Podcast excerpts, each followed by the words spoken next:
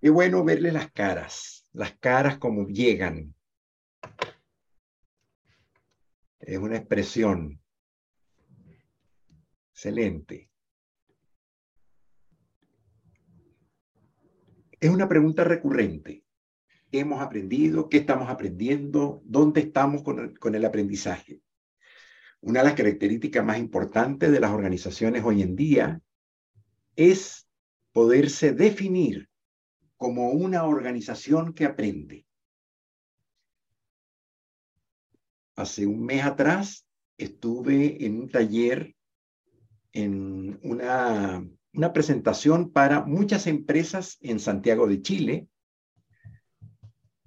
y una pregunta que hizo la persona que estaba moderando la, el taller fue, ¿cuál es el espacio, el momento en que es, habían como 40 organizaciones distintas, 40 empresas diferentes? La pregunta fue, ¿cuál es el momento y el sitio en que ustedes, líderes de empresa, destinan al acto de aprender?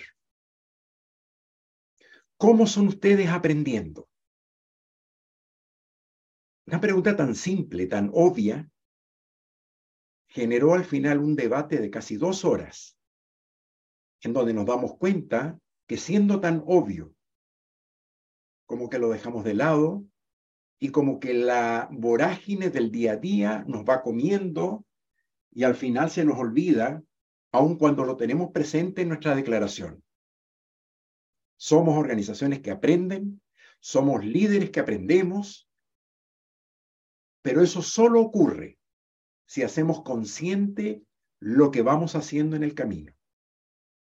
Ese es el sentido del título de, este, de esta escuela. Líderes conscientes. Se trata de líderes que se están mirando todo el tiempo en lo que les va pasando y en lo que van haciendo. Con Farid, días atrás, nos hacíamos la pregunta de cómo ajustar y hacer que este rato de cierre del programa, efectivamente para ustedes, fuera una especie de, así como cuando uno va en el avión y hace clic con el cinturón de seguridad, un clic en diferentes territorios, en diferentes situaciones que tienen que ver al final con cómo las competencias conversacionales efectivamente se conviertan en el soporte para el rol que a cada uno de ustedes les toca jugar. Ese es el sentido principal de lo que estamos haciendo. Poder instalar la, la, percepción de la importancia de las conversaciones en todo lo que hacemos. Las conversaciones marcan la calidad de nuestros resultados de nuestro sello y perfil de liderazgo. Las relaciones que tenemos están determinadas por la calidad de las relaciones que logramos construir. Y si eso lo ponemos en perspectiva y me paro en lo que hoy el banco está haciendo, en lo que el banco construye y en el rol que ustedes juegan dentro del banco, el foco que que, puedo hacer y poner en este momento, en lo que está en este momento ocurriendo dentro de la institución, tiene que ver con de qué forma yo impacto dentro del banco, dentro de mi equipo, con mis pares, hacia arriba, por supuesto con, con la gente que trabaja conmigo y para mí, de qué forma impacto a través de las conversaciones. Y aquí surge una pregunta, es una pregunta permanente. ¿Qué es lo que determina al final el logro de un alto desempeño en el rol que nos toca jugar? ¿Cómo es que el alto desempeño, que también es una declaración, se puede convertir en un elemento tangible, intervenible, y en el cual yo puedo, de alguna manera, estar jugando con las piezas que lo constituyen para poder advertir a tiempo, para poder anticiparme de todo aquello que pone en riesgo el alto desempeño de mi propio desempeño y del desempeño de mi equipo de trabajo.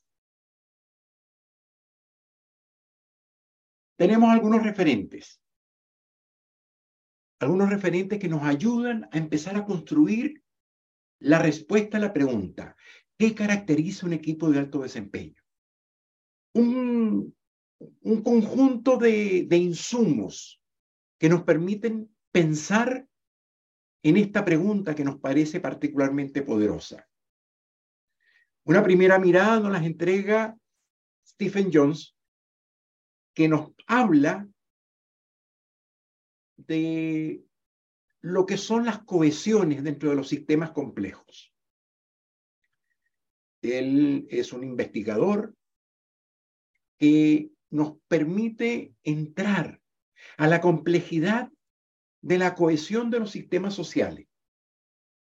Y él llega a la conclusión que lo que habilita la cohesión, lo que habilita la integración de los sistemas sociales, es la conectividad entre sus partes. Cuando tratamos de revisar con él en sus libros lo que para él significa la conectividad, nos quedamos en un plano declarativo. Nos faltó el insumo. Entonces, a partir de esto, si la conectividad es la pieza principal de la cohesión social, la pregunta que nos hicimos y no la respondimos con él fue, ¿y cómo se constituye la conectividad? ¿De qué está hecha la conectividad? Otro insumo que nos parece importante, un proyecto que desarrolló Google hace unos 10, 12 años atrás, a principios de este siglo. Se llamó Proyecto Aristóteles. Y Google se hace la siguiente pregunta. ¿Por qué algunos equipos son más exitosos que otros? ¿Y qué hace que esos equipos exitosos logren el desempeño que están logrando? E hizo una investigación en toda su estructura, en todos los equipos que constituyen Google a nivel mundial y se sorprendieron de la respuesta. La respuesta tiene que ver con algo que nosotros ya con ustedes habíamos compartido, que tiene que ver con la capacidad de construir seguridad emocional para habilitar las conversaciones complejas y poder sentirse que la creatividad, la innovación el aprender del error son parte de la habitualidad sistémica de la empresa y de los equipos de trabajo. Los equipos que logran construir seguridad emocional son aquellos equipos que disparan la innovación, la creatividad y la autovalía del desarrollo del liderazgo de cada uno de los participantes. Pueden buscarlo en Google. Este listado de, autores se lo vamos a hacer llegar de manera que ustedes puedan revisar y buscar a estos autores. Otro, McKinsey, ustedes lo conocen. McKinsey es una gran consultora mundial que ha trabajado con Banco Pichincha en muchas oportunidades, que tiene un desarrollo con ustedes importante, y ellos se hacen la siguiente pregunta. ¿Cuáles son los dominios del desempeño de los equipos exitosos en las grandes empresas?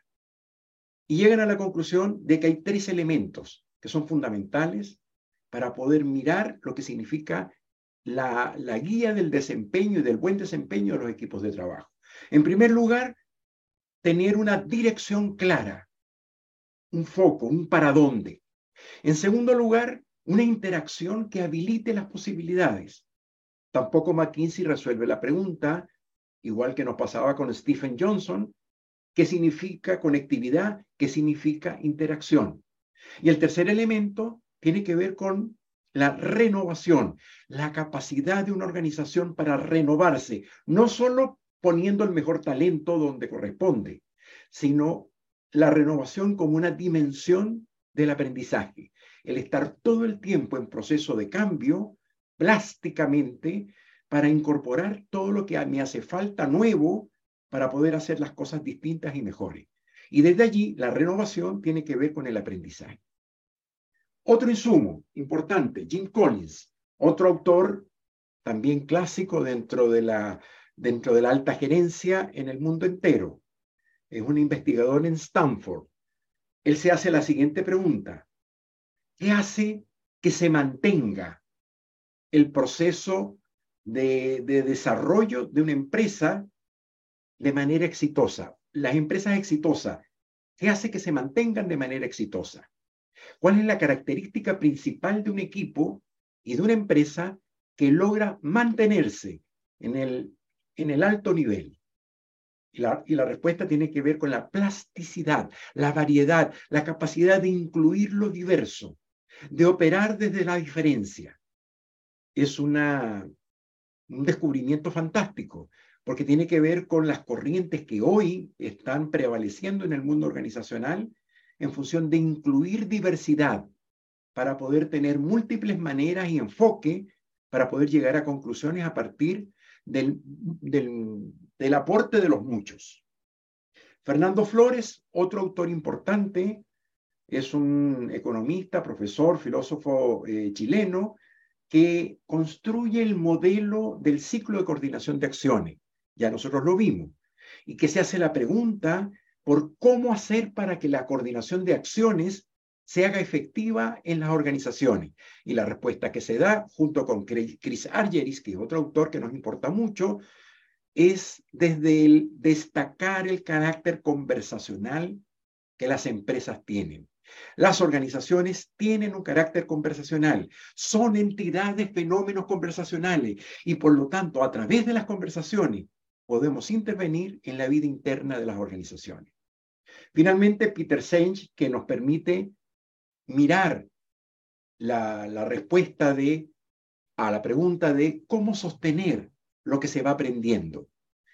Y él eh, nos, nos, entrega la definición o el concepto del acoplamiento conversacional, es decir, la capacidad de construir conversaciones poderosas que habiliten que lo que se ha aprendido no sea expulsado por el sistema, sino que se integre a la cultura y a las dinámicas habituales que dentro del sistema ocurren. Con todo este conjunto, nosotros, haciendo además cruzar toda esta experiencia y todo este bagaje conceptual que nos entregan estos autores, nosotros lo cruzamos también con nuestra propia experiencia, con la reflexión filosófica que la ontología del lenguaje nos aporta, con la mirada de más de 27 años de recorrido en distintas empresas y a partir de eso, como que reordenamos las piezas y las ponemos de la siguiente manera. En primer lugar, los dominios. O sea, establecemos cuatro dominios, cuatro dominios para poder entender este mapa. Primer dominio. El primer dominio tiene que ver con el sentido de dirección. Eh, aquí estamos tomando a McKinsey. El sentido de dirección es para dónde vamos, cuál es el foco de la organización en este momento, cuál es el foco de mi equipo. En este momento, hoy, estamos a mediados ya del primer, del último mes del primer semestre del año. ¿Cuál es el foco para los seis meses que nos quedan del 2023? ¿Hacia dónde queremos dirigir el esfuerzo principal de para dónde estamos yendo? ¿Cuál es el sentido que mi equipo necesita construir a partir de ahora? ¿Cómo unifico miradas? El sentido de dirección es un elemento vital dentro de lo que significa la construcción del desempeño. Segundo, la renovación. Y aquí también tomamos lo que McKinsey nos entrega. Y es como subrayar la importancia del aprendizaje dentro de los sistemas, dentro de las organizaciones. Una organización que no aprende es una organización que se estanca y corre el gran riesgo de pretender hacer cosas distintas repitiendo las mismas prácticas y habitualidades todo nuevo negocio, toda nueva posibilidad es una propiedad emergente de la capacidad de aprender de lo que hacemos, de la forma como lo hacemos y de poder introducir cambios para poder generar innovación, creatividad y nuevas posibilidades. El tercer elemento, que para nosotros es el más importante, tiene que ver con la interacción. Y aquí la respuesta que nos damos y conectamos interacción con competitividad, perdón, con conectividad, no competitividad, con conectividad. La interacción es una propiedad que viene ligada, vinculada directamente con la capacidad de construir conectividad. Lo que nos decía Stephen Johnson sobre la cohesión de los sistemas sociales, y las organizaciones lo son, las empresas lo son, en tanto que entidades conversacionales, lo que hace que la cohesión ocurra, la integración, la unidad de criterio, la unidad de acción, tiene que ver con la capacidad de construir conectividad. Y el piso para poder construir la conectividad está dado por la competencia de construir conversaciones poderosas. La conectividad no es otra cosa que la capacidad de transformación mutua que ocurre en la dinámica de la interacción entre las distintas partes de un sistema. Y desde allí entonces, para podernos afectar mutuamente, para poder interactuar mutuamente los distintos componentes, los protagonistas de cada equipo de trabajo, el puente está hecho a partir de las conversaciones que hacemos. Ese es el gran descubrimiento de finales de siglo y de inicios de este siglo, el poder de las conversaciones. Las conversaciones son la llave maestra para poder construir la conectividad que hace falta para construir altos niveles de desempeño y sostenerlos en el tiempo.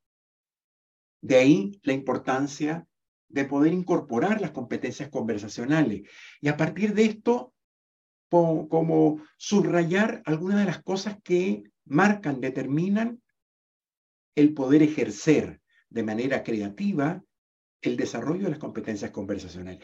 ¿Cuál creen ustedes que es la competencia más importante para poder construir conectividad? ¿Cuál es la competencia conversacional primaria para que la conectividad emerja? Pueden usar el chat a ver quién atina a la primera respuesta. La competencia conversacional más importante, claro, gracias Tamara. Excelente, sí. Tamara fue la primera que vi. De ahí en adelante aparecieron muchas otras respuestas con el mismo sentido. Claro, la escucha. La escucha es la competencia más importante para poder construir conectividad y construir integración y finalmente hacer que la cohesión social ocurra dentro de los equipos de trabajo en función de los objetivos que, que tenemos. Sobre la escucha, insistimos mucho el primer mes de trabajo con ustedes. Estuvimos largamente insistiendo en el valor de la escucha. Y queremos ahora, no nuevo, eh, fue parte de esa conversación, subrayar no solo el acto de escuchar, sino también la importancia de, dentro de las conversaciones, hacerse escuchar. Segunda gran competencia vital dentro del marco de la escucha, dentro de las conversaciones. No es suficiente yo escucharte a ti. Es fundamental yo aprender a hablar de una cierta manera para que la escucha del otro emerja como una propiedad virtuosa dentro de las conversaciones que hacemos. Escuchar y hacerse escuchar. Y al hacerse escuchar está determinado por un conjunto de competencias que Farid hace rato nos contó en, esta, en este recorrido que Farid hizo de todas las láminas que fuimos usando a lo largo del programa.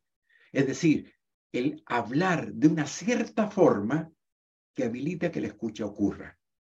Tengo que usar una cierta emocionalidad, un cierto cuerpo, una cierta narrativa, una cierta forma de usar el lenguaje, usando indagación y proposición, usando las declaraciones y el poder de las declaraciones, aprender a convivir de manera virtuosa con el uso de los juicios, la retroalimentación y el aprendizaje, todo lo que significa la construcción del ciclo de coordinación de acciones y todo el conjunto de conversaciones complejas involucradas en la construcción del ciclo de coordinación de acciones, la creación de contexto, la conversación de negociación, que no es otra cosa que el ajuste de la petición que me estás haciendo para convertirla en una promesa posible, el seguimiento y desarrollo y ejecución de la promesa una vez que me comprometo contigo, el proceso de evaluación, la conversación de reclamo, que es una conversación tan rica de posibilidades y que nos ayuda a limpiar, a reparar y sobre todo a cuidar las relaciones. Y finalmente la conversación que conduce a poder construir trasfondos compartidos de inquietudes al mismo tiempo que la confianza como el corazón del ciclo de coordinaciones.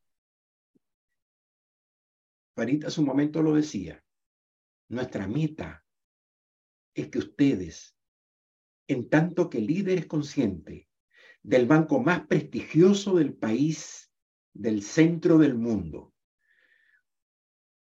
un banco que recientemente estando en Perú, comenté, estoy trabajando con Pichincha, en serio, en Perú, en serio con Pichincha. ¿Cuándo vienen para acá en grande?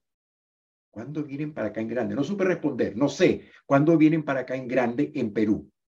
Pero ustedes son parte de una marca, de una referencia. Son parte de lo que se ha estado construyendo durante tantos años. Y desde nuestra mirada, lo que le da perspectiva a lo que ustedes hoy están haciendo tiene que ver con aprender a convertirse en diseñadores conversacionales, es decir, frente a cada situación, frente a cada problema, frente a cada eh, mm, requerimiento que el equipo, los pares, los clientes nos piden, la pregunta que me hago es, frente a esto que me está pasando, ¿qué conversación me hace falta? Y el equipo de trabajo, en la medida en que aprende a hacer de la pregunta por la conversación la habitualidad relacional, el resultado finalmente termina siendo la construcción de un altísimo desempeño. El desempeño y la calidad del desempeño de ustedes como líderes y de los equipos de trabajo es una propiedad emergente derivada directamente de la capacidad de construir conversaciones poderosas que habilitan la conectividad permanente entre quienes integran cada área del banco. La conectividad entonces está hecha de la, capacidad de escuchar y la capacidad de hablar para hacerse escuchar. Con esto respondemos la pregunta que nos hacíamos inicialmente. ¿Qué hace que un, que un equipo logre alto desempeño? Ustedes tienen en sus manos el insumo para que esto ocurra. Y hay una pregunta adicional, de un elemento adicional de los cuatro dominios que no he mencionado a propósito, porque me importa que ahora ustedes habiliten el camino que tiene que ver con el sistema.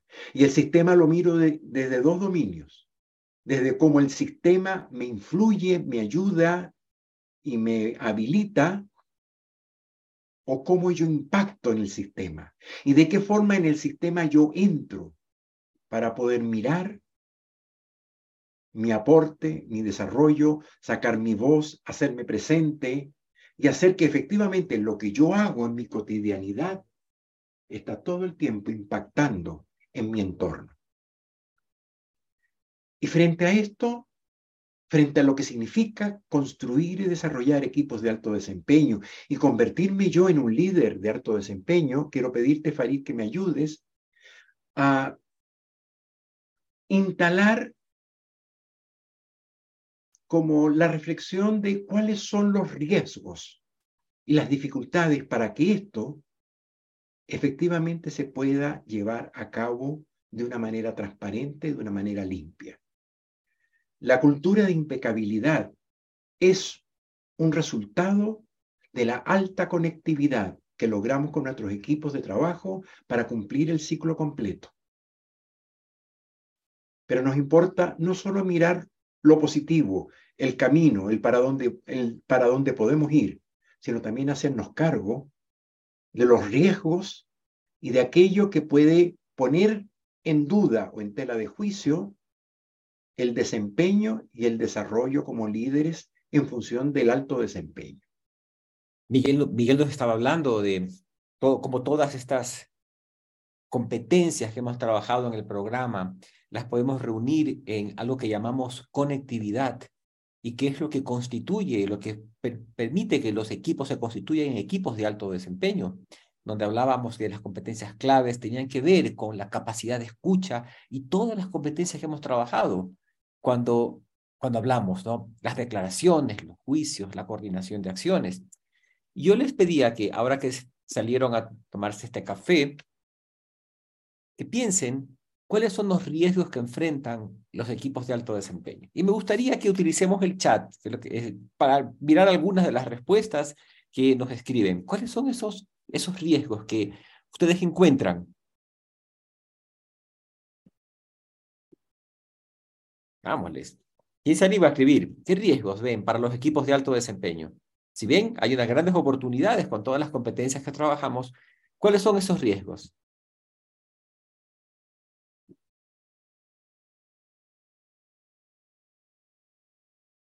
Gracias. ¿No nos miran? Silos organizacionales, desinformación, no tener clara la estrategia. Los silos.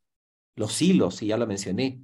No tener un objetivo común. Fantástico. Desmotivación. Apertura al cambio. Alineación. Silo surge otra vez. Asumir, juzgar. Ausencia de confianza. Fantástico desmotivación. Fantástico, miedo.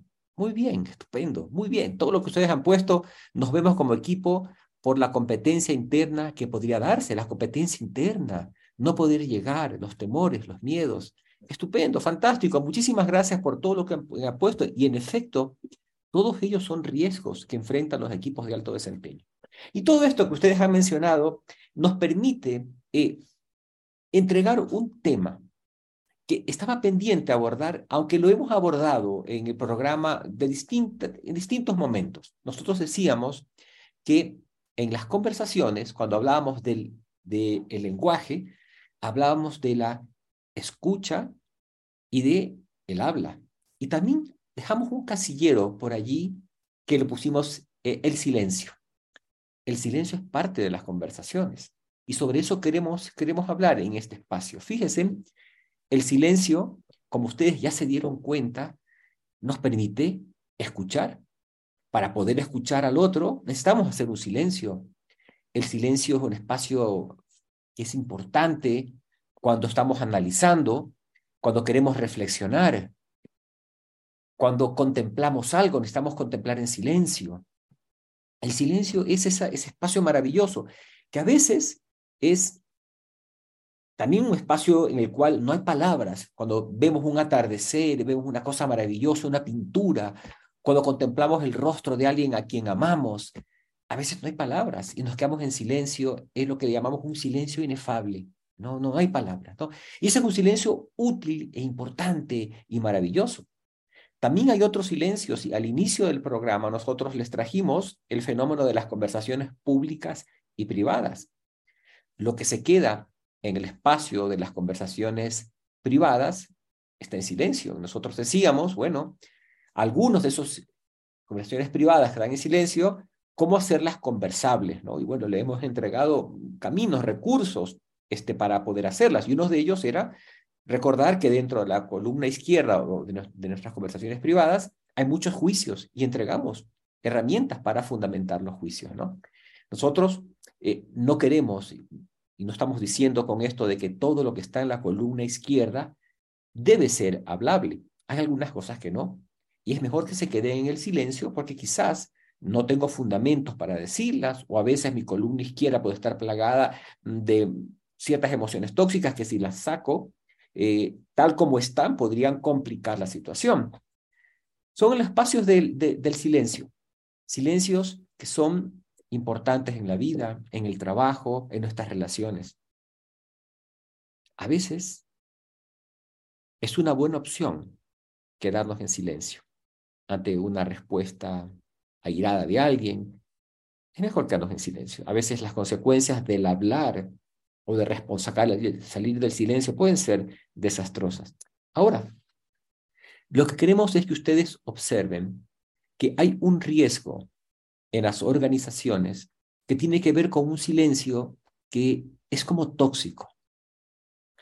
Ese silencio le vamos a llamar solamente para distinguir, para ponerle un nombre, le vamos a llamar el callar. Y en muchas ocasiones, en muchas circunstancias, callamos cosas que afectan a los equipos, que afectan las relaciones. Y las callamos y no podemos hacernos cargo de ellas porque están en el territorio del callar. A veces callamos tanto que se vuelve parte de la cultura. Y en una, a veces hay culturas en las cuales, o áreas de trabajo, o empresas, en donde callamos cosas culturalmente. De esto no se puede hablar. De esto es mal visto hablar. Y a veces cuando uno llega a las organizaciones y uno llega con entusiasmo y pregunta, de pronto alguien nos da un codazo y dice, no, eso, de eso no, no, no, calla, eso no se pregunta aquí, mala idea. Entonces se convierte algunos callares en parte de la cultura organizacional que tienen un riesgo, que nos atrapan. Son callares que, que no permiten hacernos cargo. Eh, es más, hay un fenómeno que fue desarrollado ampliamente por alguien que ya mencionó Miguel y que lo has mencionado antes, que es Chris Argyris, que es un psicólogo organizacional que trabajó mucho con el comportamiento de las personas en las organizaciones. Hay callares o silencios que se vuelven como endémicos en la organización, en donde eh, se generan como una forma de sobrevivir en la organización.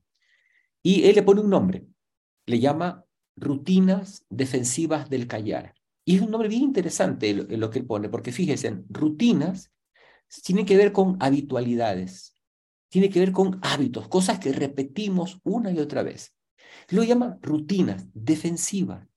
Adquirimos esta rutina para cuidarnos, para defendernos, porque sentimos que esta rutina nos protege de algo, nos protege de una consecuencia, nos protege de la vergüenza, nos protege de poner en ridículo a otros, nos protege. Y la acción que encontramos en esta rutina defensiva es el callar. En muchos casos está presente, está presente en muchos dominios de nuestra vida. Las rutinas defensivas del callar están presentes en las organizaciones. Por ejemplo, con, el jefe, con los equipos del trabajo, con otras áreas. Por ejemplo, hay temas que no se hablan. Voy a hablar, poner algunos ejemplos basados en nuestra experiencia de trabajar con organizaciones. No se habla a veces de bonificaciones. Está en el territorio allí de, la, del, del callar. Está afectando, hay una emocionalidad ahí escondida. No se habla a veces de eh, la retroalimentación que recibimos. No se habla eh, de la equidad. Eh, no se habla de la forma como se hacen las promociones. No se hablan de las dificultades que hay entre equipos de trabajo. Está la dificultad allí, la percibimos. Es más, sí se habla. Se habla en el territorio de lo que nosotros llamamos la conversación de pasillo, del chisme. Ahí se habla. Pero en los espacios donde podemos intervenir de verdad, se callan. Están callados. En el dominio personal también hay rutinas defensivas del callar. Abrir esa conversación ¡ah! puede ser incómodo, puede tener ciertos riesgos. A veces tiene que ver con la forma como manejamos el dinero en la pareja. No se habla. Es que si abro el tema ya puede explotar esto. A veces tiene que ver con la intimidad. ¿Cómo es? Mm, la relación sexual con mi pareja. No, mm, es un tema ahí. ¿Sí? ¿Y saben qué pasa? con las rutinas defensivas del callar es que sin darnos cuenta se van haciendo invisibles. Sin darnos cuenta dejamos de verlas y las asumimos como parte de la normalidad. Es lo que nosotros en uno de los talleres anteriores hablábamos de la resignación. Es como que esto es así, decimos. Así funciona. ¿Cierto? Llegamos y se vuelve invisible. Y al volverse invisible y a entrar como en el espacio de la normalidad, no nos hacemos cargo. No, como no lo vemos, y hay una premisa que nosotros utilizamos, que nos gusta mucho mirarla, es solo podemos hacernos cargo de aquello que observamos. Y las rutinas defensivas del callar tienen ese riesgo de que se vuelven invisibles, se vuelven transparentes, ¿sí? Pero ¿saben qué? le otorga a las organizaciones y a las relaciones, de cualquier índole que éstas sean, una pesadez en la relación. Ahí están presentes, es como un ambiente pesado, ¿sí? Hay algo allí que no deja fluir y dejamos de verlo. A veces Cuando una persona llega nueva a una organización, a un equipo de trabajo, la observa y se da cuenta al principio que esto está pasando. Pero el sistema es tan grande que al poco tiempo esta persona es también absorbida por el sistema. Ya sabe, porque tal vez recibió alguna recomendación de alguien de, de esto no se hable, porque esto, ah", ¿cierto? O simplemente porque habló y generó una reacción o se dio cuenta de que esto no se hablaba y de pronto al poco tiempo la nueva persona, la nueva contratación, ¿cierto? Entra también absorbida por esta dinámica tóxica de las organizaciones. Nosotros queremos traerles este fenómeno porque creemos que es posible hacernos cargo de abrir las rutinas defensivas del callar, ¿sí? Y justamente el camino para abrir las rutinas defensivas del callar es a través de una nueva conversación, un nuevo diseño de conversación que no les voy a hablar ahora, que les voy a, vamos a dejar para un poco más adelante. Muy bien, lo que ustedes acaban de hacer es un inventario de los distintos momentos, situaciones que por distintas razones dejamos de hablar. Nos callamos. Y esto trae consecuencias dentro del sistema, dentro de los equipos en el territorio personal, igualmente esto ocurre.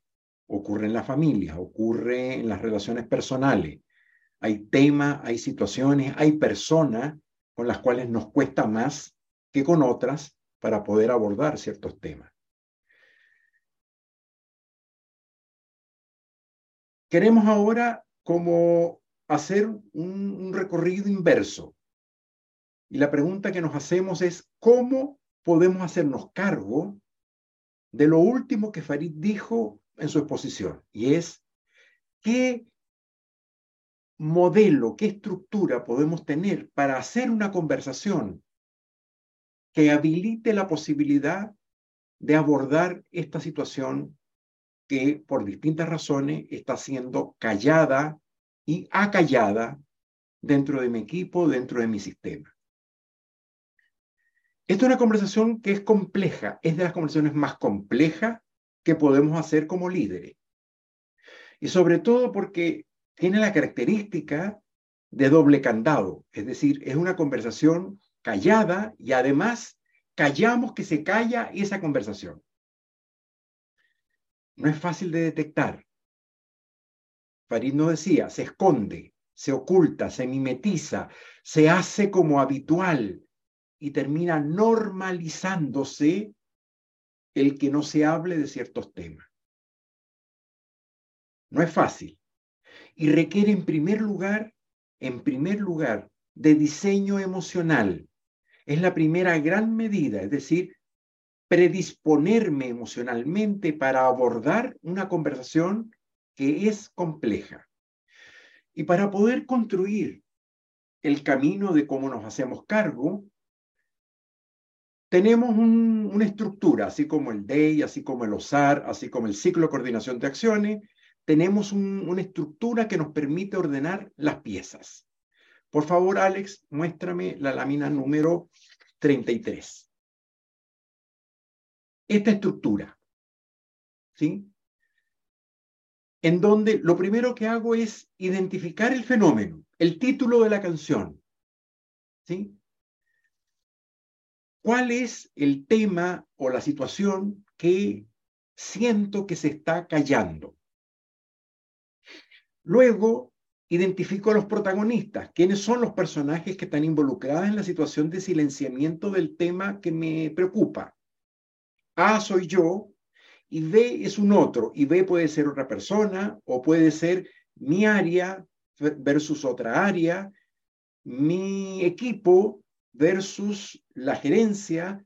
O sea, no sé, ¿quién soy yo o quién somos nosotros y quiénes son los otros? Les voy a mostrar un ejemplo. Un ejemplo que permite mostrar y mirar cómo podemos usar esta, este modelo de cuadritos. Por favor, Alex, muéstrame la lámina siguiente. Este es un ejemplo de un fenómeno habitual dentro de las organizaciones. Lo llamamos el juego de la delegación. ¿Sí? todos alguna vez hemos estado involucrados de alguna manera en una actividad, en una dinámica parecida a esta. ¿Sí? ¿Cuál es el, el tema? ¿Cómo desarrollamos una delegación virtuosa que se convierte efectivamente en participación de todos? Entonces identifico las personas, los personajes. En primer lugar, el, el, observador que somos nosotros es el equipo de trabajo versus el líder o la gerencia, que sería en este caso el personaje B. Entonces, en primer lugar, eh, ustedes como líderes se ponen como, como primer eh, observador, como observador A. Y el observador B va a ser su propio equipo, en este ejemplo. Entonces, comienzo yo en el primer cuadro caracterizando lo que pienso, lo que siento y lo que me pasa con el fenómeno de la delegación. Entonces, parto diciendo, me importa mucho que se involucren, que el equipo se haga parte, eh, han estado en varios cursos últimamente y yo esperaría que vengan con muchas ganas para enfrentar el segundo semestre del año. Y tengo una cantidad de tareas y de funciones que creo que ellos pueden asumir. Pero tengo la duda de que al final efectivamente puedan cumplir con lo que yo espero que cumplan. Eh, y tal vez se ponen a la defensiva cuando yo les digo y distribuyo tareas. De ahí me voy al cuadro de arriba. Y en el cuadro de arriba eh, aparecen las acciones que yo hago. Lo que yo hago como líder frente a estas dudas de la... De la ¿Qué pasó? ¿Me estás moviendo los cuadros? Ah, ok, efectos especiales. Gracias, Alex. No, déjalo así, maravilloso. Déjale efecto especial, excelente. Ok. Eh, lo que yo hago entonces es delego pero asumo. Es decir, delego las funciones, las tareas, pero cuando veo que el equipo entra en dificultad, me meto y empiezo a controlar. Es decir, delego sin delegar, delego y estoy encima de ti en cada acción y en cada paso que se desarrolla. Al final, no digo lo que me pasa, no, no hablo de lo que estoy sintiendo y termino reventado porque al final termino haciendo una doble operación de delegar y de hacer y de estar encima de lo que están haciendo los demás. Dame el otro cuadro, por favor, el de la derecha. El equipo lo que está pensando, lo que está mirando es que duda de, la seriedad del, acto de delegar. Eh, al final, esta es una delegación de mentira, dice el equipo, mi jefe me entrega, pero encima me, regula, me controla. Alex, no estoy viendo, es la, eso, gracias. Y al final eh, terminamos operando desde lo que mi jefe espera o mi líder espera. Y asumimos una postura defensiva eh, y, andamos como desde la inquietud de qué será lo que el otro está pensando y lo que está queriendo. Dame el último cuadro de abajo, por favor. Y dado eso que sentimos y que pensamos y en donde no creemos mucho en la delegación que nos están dando, terminamos operando sin iniciativa. Eh, permanentemente nos hacemos la pregunta, ¿y qué será lo que él quiere que le diga para decirle lo que él quiere que le diga? Al final, lo que ocurre es que entre el observador A y el observador B, entre el equipo y el jefe, existe esto que está en el medio, una flecha que no nos permite conversar ni entender y sobre todo validarnos uno a otro. Gracias, Alex. Quítame las láminas. Y lo que voy a hacer ahora es un recorrido de 100 kilómetros para poder hacer un recorrido que nos permita entender de qué forma podemos abordar una conversación de este tipo. ¿Sí?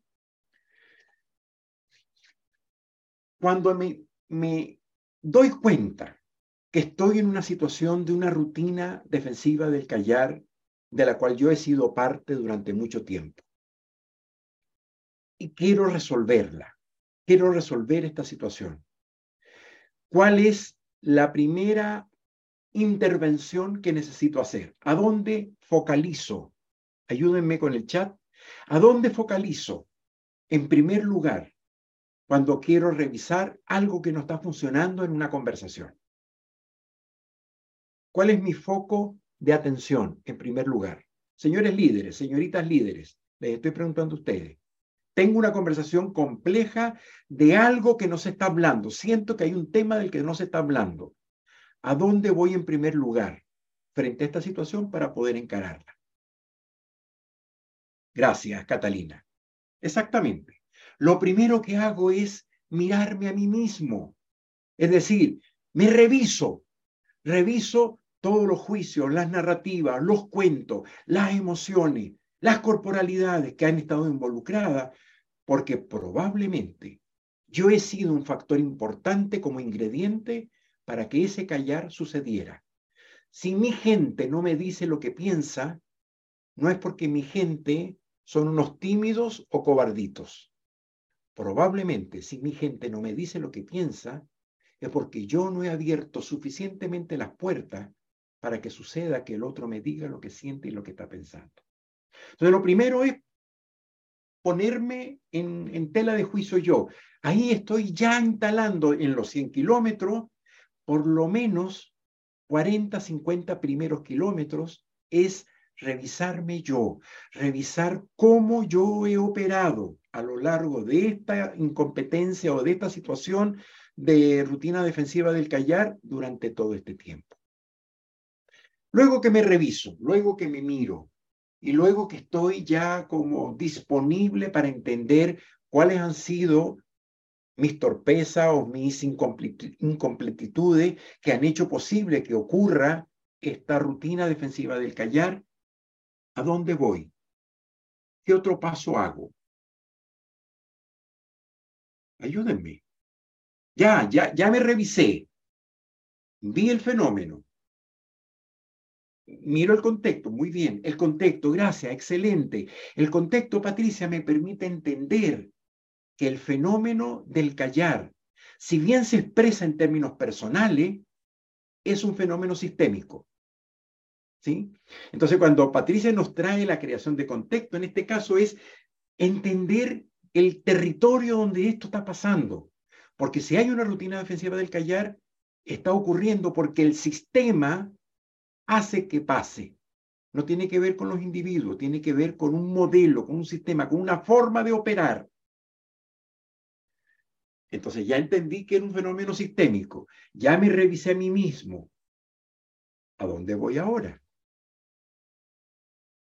Ya, ya vi la situación, Patricia, ya vi, ya, ya, ya entendí. Estoy metido en una dinámica donde hay cosas que se están callando y no se están diciendo. El sistema habilita y me revisé a mí mismo.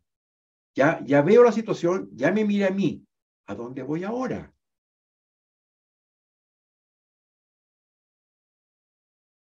Al otro, Estefanía, excelente, voy al otro. Ok, y me quedo con lo que Miguel, Miguel Tocayo, ¿dónde está? Levante la mano, Tocayo, para saludarlo. Eso, Tocayo. Y lo que Miguel nos está diciendo, y es que voy al otro pero voy al otro indagando. Igualito que la estructura del reclamo. O sea, verifico. Regálenme unas cuatro o cinco preguntas que le harían al otro frente al fenómeno de algo que no se está diciendo y que siento que nos está afectando. Cinco preguntas que le haríamos al otro. Vamos, señores líderes, ustedes son constructores de indagación. A ver, cinco preguntas que le haría a una otra persona que me ayudan. Ok, ¿qué opinas tú de esta situación? Patricia, estás pero volando. Muy bien. O sea, a ver, eh, ¿te das cuenta de lo que nos está pasando? ¿Y cómo lo ves? ¿Qué necesitas, Ricardo? Excelente. ¿Qué necesitas? Me estoy haciendo cargo de algo que probablemente tú estés necesitando. ¿Cómo te sientes con esto que nos está pasando, de este silencio que se ha instalado? ¿En qué te puedo apoyar? Mm, ok. ¿En, qué te puedo apoyar? Ya estoy asumiendo que el otro necesita apoyo. Calma, calma. Todavía no estoy asumiendo que el otro necesita apoyo, porque a lo mejor el otro ni siquiera se ha dado cuenta.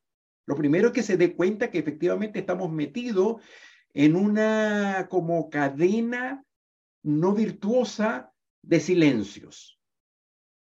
¿Cómo te hace sentir esta situación? Acuérdense, la primera pregunta fue eh, si te estás dando cuenta de que nos está pasando. ¿Cómo te sientes con esto? ¿Qué opinas? ¿Qué opinas de esta situación? ¿Qué opinas de lo que te estoy diciendo? Cuidado, María Belén, te fuiste de una vez a la solución, a, a resolver. ¿Qué crees que tenemos que hacer? Calma, calma, María Belén, todavía no estamos resolviendo. Lo primero es levantar la situación y yo poder indagar contigo básicamente cómo te sientes, qué piensas, cómo lo ves, qué te hace falta, qué tendríamos que hacer distinto, cuál es la estructura de confianza que te está haciendo falta para poder conversar lo que nos está pasando. Indago. Bien, excelente. Gracias, Tocayo. Instaló la competencia más importante de un líder frente a situaciones críticas. Indagar para que las partes aparezcan y desde allí entonces poder co-construir con el otro posibles caminos de solución.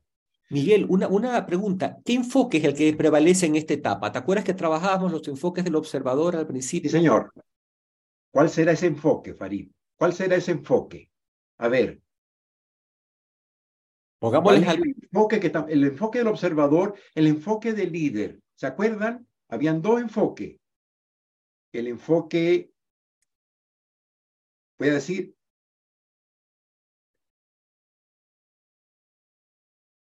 Se parece, Gina, sí, se parece, pero no es. Está bien. Enfoque único o enfoque múltiple. ¿Sí? El enfoque único es el que dice yo tengo la verdad y por lo tanto a cumplir. O el enfoque múltiple que dice tengo una mirada, pero quiero escuchar la tuya para ver cómo juntos construimos una solución común. Bien, gracias Gina. Muy bien. En este caso, para poder resolver una situación de este tipo, que es compleja y delicada, se requiere del enfoque múltiple, es decir, la competencia de habilitar que el otro aparezca para poder entender la situación también desde tu perspectiva. Luego que he entendido lo que te pasa, una nueva acción importante es mostrar lo que a mí me pasa frente a esta situación. Ya te escuché, pero la danza no es solo indagar, es también proponer. Entonces es jugar con indagación y proposición. Déjame mostrarte lo que a mí me pasa, déjame mostrarte las consecuencias, lo que me está pasando con este no hablar de lo que no, de lo que no estamos pudiendo hablar, déjame mostrarme yo ahora para que tú también entiendas todo lo que a mí me ha pasado con esta situación. Una vez que las partes han logrado entenderse mutuamente, es que recién se abre la puerta para poder hacer una conversación que se agarra del ciclo de coordinación de acciones para habilitar un camino que nos permita construir un protocolo y una forma de relacionarse basada en el respeto mutuo, es decir, una emocionalidad en donde yo estoy validando y legitimando que tú puedas pensar distinto a mí y que puedas ver las cosas diferente a como yo las veo. Ojo, acuérdense, lo hemos dicho muchas veces, lo quiero insistir, Entenderte no significa que estoy de acuerdo contigo. Entenderte significa solo que logré ponerme en tus zapatos para poder, desde tu zapato, poder mirar ahora el fenómeno, lo que nos ha ocurrido, y entender todo lo que te ha pasado y todo lo que nos está ocurriendo con una riqueza de mirada que antes no tenía. Antes estaba así, solo miraba con mis lentes. Ahora también tengo los tuyos. Y al tener tus lentes, logro entender cosas que antes no entendí. Me quedo con los míos por si acaso, no hace cosas que, que ve algo que no era. El secreto de la construcción de una conversación que se haga cargo de una rutina defensiva del callar. Ojo, el secreto de abordar y enfrentar esta conversación es, en primer lugar, además de reconocer mis propias falencias, el secreto está en darle legitimidad al otro, que también ha sufrido, se ha dolido o se ha enrabiado con esta situación que nos afecta a todos. En la medida en que yo le doy al otro visibilidad en sus emociones, en sus sensaciones, en sus juicios, en lo que le ha pasado, la conversación deviene otra. Y esto aplica para mi jefe, para mí, mis pares, mis compañeros de trabajo, para mis colaboradores y también para todas aquellas personas que ustedes aman, con las que conviven y que probablemente encuentran también allí temas que son complicados de conversar. Y son complicados de conversar hasta tal punto que se ha instalado el mejor no hablemos de eso para que nos vaya bien y podamos convivir.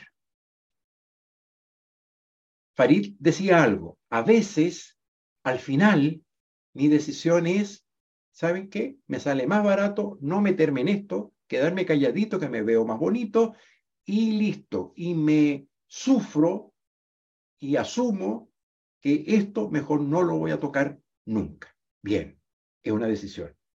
Pero si mi decisión es hacerme cargo y abordar la situación, este modelo me permite encarar esto. Entonces lo que vamos a hacer ahora es que cada uno en, en un ejercicio confidencial, privado, no lo tienen que compartir, así que pueden escribir lo que les dé la gana. Anímense a hacerlo así, pero bien a la vena, entrando en profundidad. Usando esta lámina, les pido a todos que dibujen esto. Eh, lámina 39, por favor. Que todos hagan este dibujo en una hoja blanca, papel y lápiz, cuatro cuadritos. ¿Sí?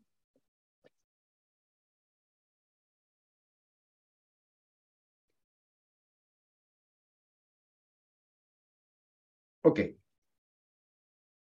Cuatro cuadritos. Con los cuatro cuadritos, voy a primero identificar quiénes A y quiénes B, siendo A yo. Pónganse a título personal. Yo soy A.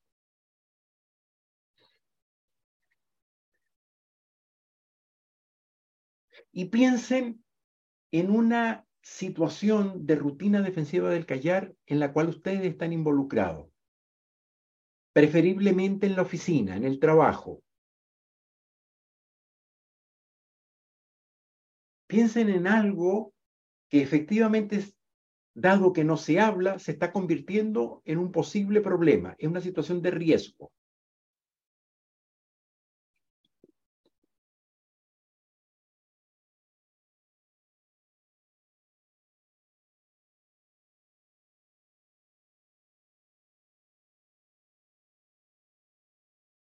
aquí vamos a poner, mientras tanto, una música de reflexión sobre una rutina defensiva del callar, cuando te la pida Alex.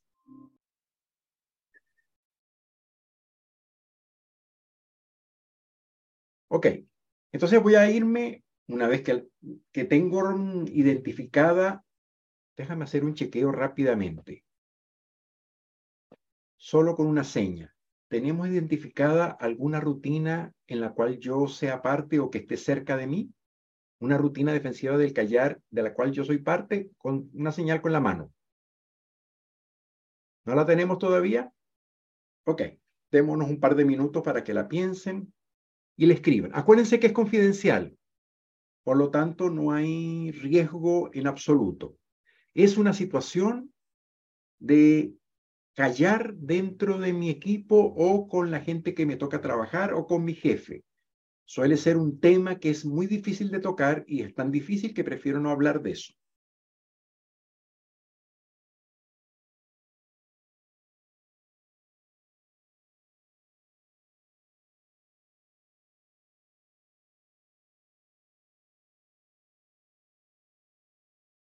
Muéstrame la lámina previa, por favor, Alex.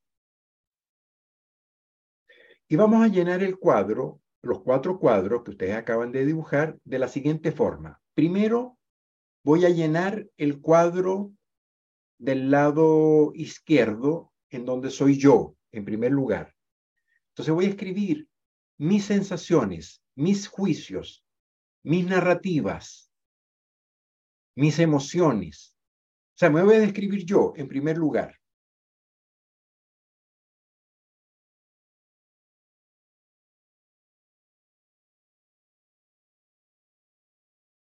Y ponemos una música de descripción de mi ser líder frente a esta situación de callar que me está pasando.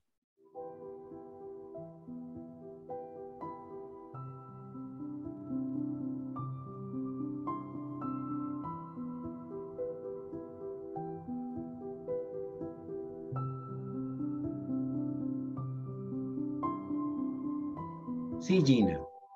Yo con respecto a esta situación que me está pasando, efectivamente, yo cómo, cómo, cómo soy, cómo estoy siendo en este momento, lo que pienso, lo, o sea, a ver, son los dolores, la rabia, la, la sensación de miedo, o sea, otra vez no se puede, no puedo hablar de esto, la sensación de frustración tal vez, es como todas esas mm, como emociones que no me gustan, que me aparecen, y los cuentos que me empiezo a contar. Claro, que con ella no se puede hablar, o con él no se puede hablar. O sea, nunca escucha. Mira cómo se enoja, mira cómo se molesta, mira. O sea, basta que le diga una cosa para que aparezca el demonio. No, mejor no digo nada, mejor me callo, mejor, no sé, las cosas que me digo cuando estoy metido en esta situación.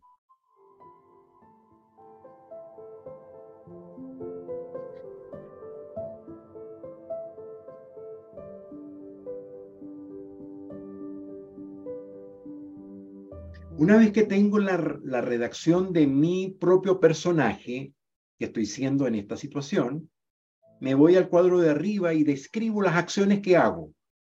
Las acciones ya no son las narrativas, ya no son las emociones, es lo que termino haciendo. ¿sí?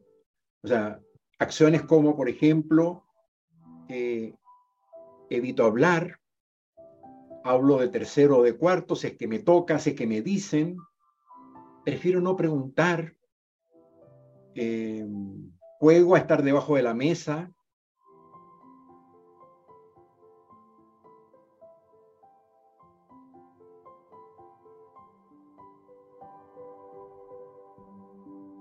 Si puedo no responder los correos, no los respondo. Dejo en vista. Me encanta dejar en vista, sobre todo aquellos con que me molesta. O sea, acciones que hago, dado lo que pienso y lo que siento. Y de ahí me voy a ir directo hacia abajo y voy a escribir las acciones que veo que el otro hace. ¿Cuáles son las acciones que el otro hace?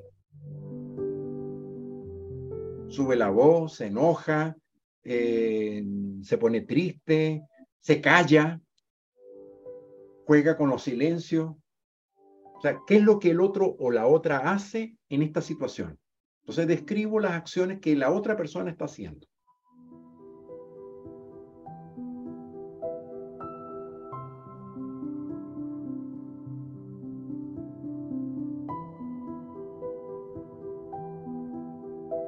Y finalmente me voy al cuadro de la derecha, en donde trato de poner los juicios, las narrativas, las emociones que el otro creo yo que siente en esta situación.